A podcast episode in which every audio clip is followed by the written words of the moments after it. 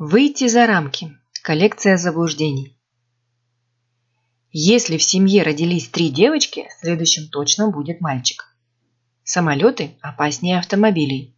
Все видят, что я в разных носках. Вокруг света собрал коллекцию заблуждений, которые мешают людям мыслить рационально. В современном мире с его постправдой и фейковыми новостями призывы думать своей головой становятся особенно актуальными – Беда в том, что размышление – страшный энергоемкий процесс, и наш мозг, миллионы лет эволюционировавший в условиях хронического дефицита ресурсов, всегда стремится сэкономить мыслительные усилия. Так что часто мы думаем по одним и тем же шаблонам и в итоге делаем неверные выводы, находясь при этом в полной уверенности, что учли все нюансы и правильно проанализировали ситуацию. Ученые называют такие шаблоны когнитивными искажениями – и их описано уже несколько десятков. Эффект прожектора.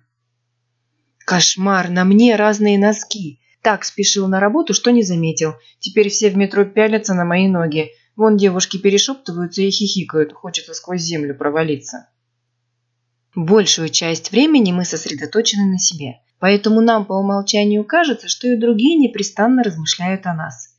Психологи обратили внимание на эту особенность человеческой психики еще в 1990-е. Но сам термин «эффект прожектора» появился в 2000 году, когда трое американских ученых решили проверить, как студенты будут ощущать себя в футболках с изображением певца Барри Манилу. В российских реалиях ближайшим аналогом будет Юрий Лоза. Добровольцев просили облачиться в странный наряд, а затем зайти в комнату, где сидели еще несколько студентов. Когда ученые спросили у испытуемых, сколько народу, по их мнению, заметили, во что они одеты, те ответили, что не меньше половины. В действительности же на футболку добровольцев взглянули чуть больше 20% сидевших в комнате студентов. Дальнейшие исследования показали, что хотя эффект прожектора особенно сильно проявляется именно в необычных ситуациях, как в примерах с чудовищной футболкой или разными носками, мы подвержены ему и в типичных обстоятельствах – Отсюда повышенная озабоченность многих людей внешним видом, беспокойство по поводу пятна на рубашке или грязной машины и уверенность, что окружающие каким-то образом догадаются, о чем мы думаем. Все это способно здорово испортить настроение, хотя в действительности почти никто не замечает, что что-то не так. Ошибка выжившего. Я не слушаю современную музыку. Сплошная ерунда. Вот раньше была музыка так музыка, что не группа, то гении и основатели новых направлений – даже удивительно, как им это удавалось. Нам кажется, что музыканты и писатели разучились создавать настоящие произведения искусства из-за так называемой ошибки выжившего. На самом деле соотношение выдающихся произведений к проходным всегда примерно одинаково, но второсортные вещи быстро забываются, а выживают только лучшие образцы. Причем иногда выживают в буквальном смысле – так, во время Второй мировой войны математик Абрахам Вальт, работавший в Колумбийском университете, был озабочен проблемой, как сделать бомбардировщики более устойчивыми к атакам противника. Чаще всего дырки от пуль на машинах, вернувшихся с боевых заданий, располагались на крыльях и фюзеляже. Топливные системы и особенно двигатели в большинстве случаев оказывались целыми, поэтому военные были уверены, что укреплять нужно именно крылья и фюзеляж. Однако Вальт возразил, что броню необходимо добавить не туда, а как раз на двигатели и топливные баки. Он заметил, что военные вынужденно анализировали данные не о всех самолетах, а только о тех, которые вернулись на базу. Пули попадали в разные части бомбардировщиков примерно с одинаковой частотой, и раз среди уцелевших самолетов мало машин с пробитым двигателем, значит попадание в него фатально. Тот же механизм работает в бизнесе. Мы любим анализировать историю успешных предпринимателей, надеясь перенять выигрышные стратегии. Но на каждого, кто сколотил состояние, приходится сотня тех, кто использует те же подходы, остался ни с чем. И как раз эта информация редко становится публичной. Эффект якоря. Сколько человек живет в Колумбии? Хм, понятия не имею. Что, надо уточнить, больше там 80 миллионов человек или меньше? Ну, наверное, меньше, миллионов 70. Стремясь как можно быстрее устранить малейшую неопределенность из окружающего мира, наш мозг с готовностью хватается за любые подсказки, даже если они не имеют никакого отношения к проблеме. В 1974 году психологи Дэниел Канеман и Амос Тверский просили две группы добровольцев назвать число африканских стран в ООН. Предварительно ученые крутили установленную в лаборатории рулетку, на которой якобы случайно выскакивали числа – 15 в первой группе и 65 во второй. Оказалось, что добровольцы из 15 группы давали оценку существенно ниже, чем из 65-й. В качестве якоря наш мозг хватается за все, что угодно. От последних цифр номера телефона, такой якорь создавали для испытуемых те же Канеман и Тверски, до возраста любимой бабушки, о которой человек внезапно вспомнил. Якоря вовсю используются в торговле. Когда мы видим, что понравившаяся нам машина стоит намного меньше других машин в том же салоне, ее цена кажется нам более адекватной, чем в случае, когда мы видим ее рядом с совсем дешевыми автомобилями. Страх потери. Ого, мне не нужно сразу покупать этот телевизор? Я могу бесплатно пользоваться им 30 дней и если не понравится принести обратно? Это супер предложение. Даже когда квартира ломится от вещей, многие не могут выбросить старый ковер и любимое кресло. Поведенческие эксперименты показывают, что приобретение должно быть минимум вдвое дороже возможной потери, чтобы человек согласился рискнуть и отказаться от того, чем владеет. Когда в 2007 году ученые из Стэнфорда сообщили лежащим в томографе испытуемым, что те только что лишились 20 долларов, у добровольцев снизилась активность зон мозга, отвечающих за удовольствие. В следующем раунде тестов весть о выигрыше в 40 долларов заставила эти зоны активироваться, но при этом степень активации была заметно меньше, чем ее проседание при новости о потере. Именно поэтому люди оценивают свою старую машину вдвое выше рынка, с трудом отказываются от покупки платья, если уже примерили его, ведутся на предложение немедленно купить что-то в интернет-магазине, так как осталось всего два экземпляра, и как раз сейчас кто-то смотрит один из них. Предпочтение нулевого риска. Я знаю, что самолет самый безопасный транспорт в мире, но все равно боюсь летать. Мало ли что, вероятность разбиться хоть и маленькая, но есть.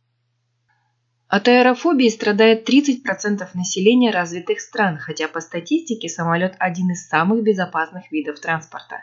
Стремление к самосохранению – фундаментальная черта личности, сформировавшаяся за миллионы лет эволюции в полном опасности и мере – Поэтому даже гипотетическая возможность устранить какой-нибудь риск кажется нам невероятно привлекательной.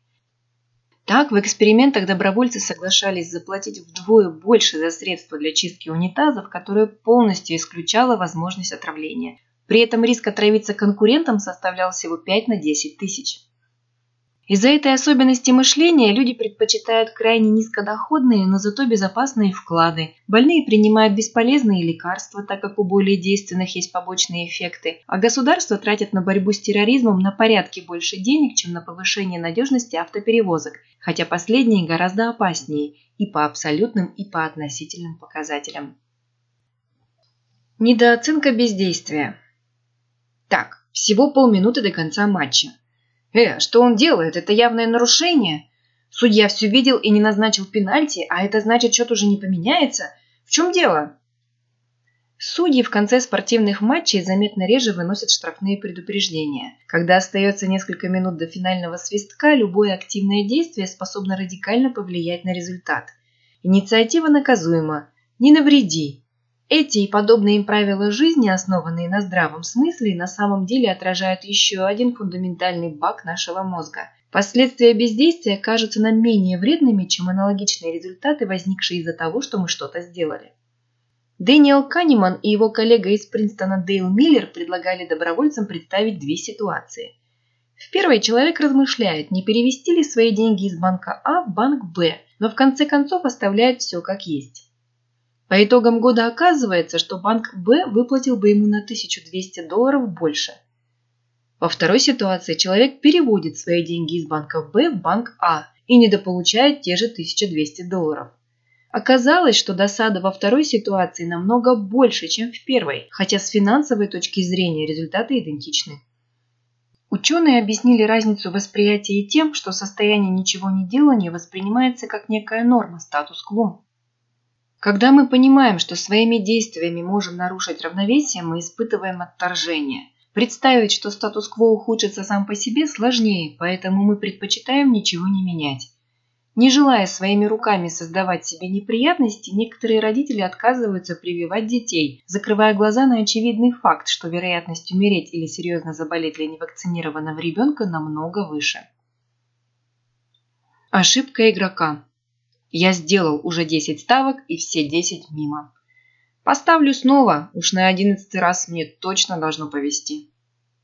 В 1796 году французский математик Пьер Симон Лаплас обнаружил, что мужчины, готовящиеся стать отцами, уверены, что у них родится девочка, если в семьях их знакомых чаще рождались мальчики. Это было одно из первых описаний ошибки игрока, и за минувшие 200 лет в поведении людей ничего не изменилось. Мы по-прежнему неосознанно уверены, что если какое-то случайное событие происходит чаще, чем обычно, то в будущем оно будет происходить реже.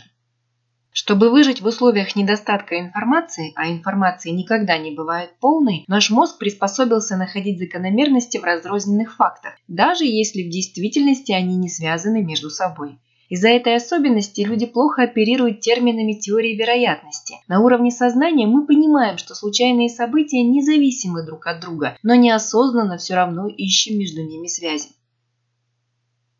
Эффект Даннинга-Крюгера и проклятие знания. Я не пойму, почему правительство просто не напечатает еще денег, чтобы выплатить пенсионерам и бюджетникам. И вообще, надо давно уже отказаться от бумажных денег и начислять всем на карты электронные. Заодно сэкономим бумагу.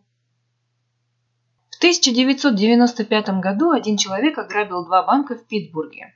На преступнике не было маски, поэтому через час его арестовали, узнав на лице по записям с камер наблюдения.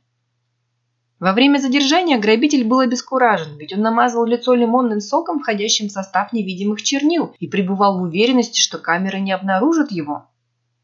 В 1999 году психологи из Корнеллского и Мичиганского университетов Джастин Крюгер и Дэвид Даннинг, отталкиваясь от этой истории, описали еще одно сильнейшее когнитивное искажение. Некомпетентные люди не могут оценить, насколько безграмотны их действия и суждения, и при этом они не признают ошибок, так как не осознают всей глубины своего незнания. В менее радикальных формах подобная особенность проявляется у большинства людей. Отсюда ожесточенные споры о политике, футболе и медицине. Эффект Даннинга-Крюгера и другие косяки мышления присутствуют даже у тех, кто знает о нем. Это называется слепотой в отношении когнитивных искажений. Самое обидное, что люди, которые действительно разбираются в каких-то вопросах, почти никогда не могут переубедить некомпетентных носителей ошибочной точки зрения. Знающие специалисты не в состоянии представить степень невежества собеседников, и поэтому приводимые профессионалами аргументы не достигают цели. Этот феномен получил название проклятие знания, и из-за него предложения, выдвигаемые сверхкомпетентными людьми, например, на уровне правительства, часто оказываются недейственными – потому что обычные люди реагируют на них совершенно не так, как рассчитывали авторы. Кроме того, компетентные люди часто страдают от когнитивного искажения, известного как синдром самозванца. Оно обратно эффекту Даннинга-Крюгера. Те, кто действительно являются специалистами по той или иной теме, замечают собственные недоработки и поэтому считают себя недостаточно профессиональными, чтобы указывать другим на их незнание.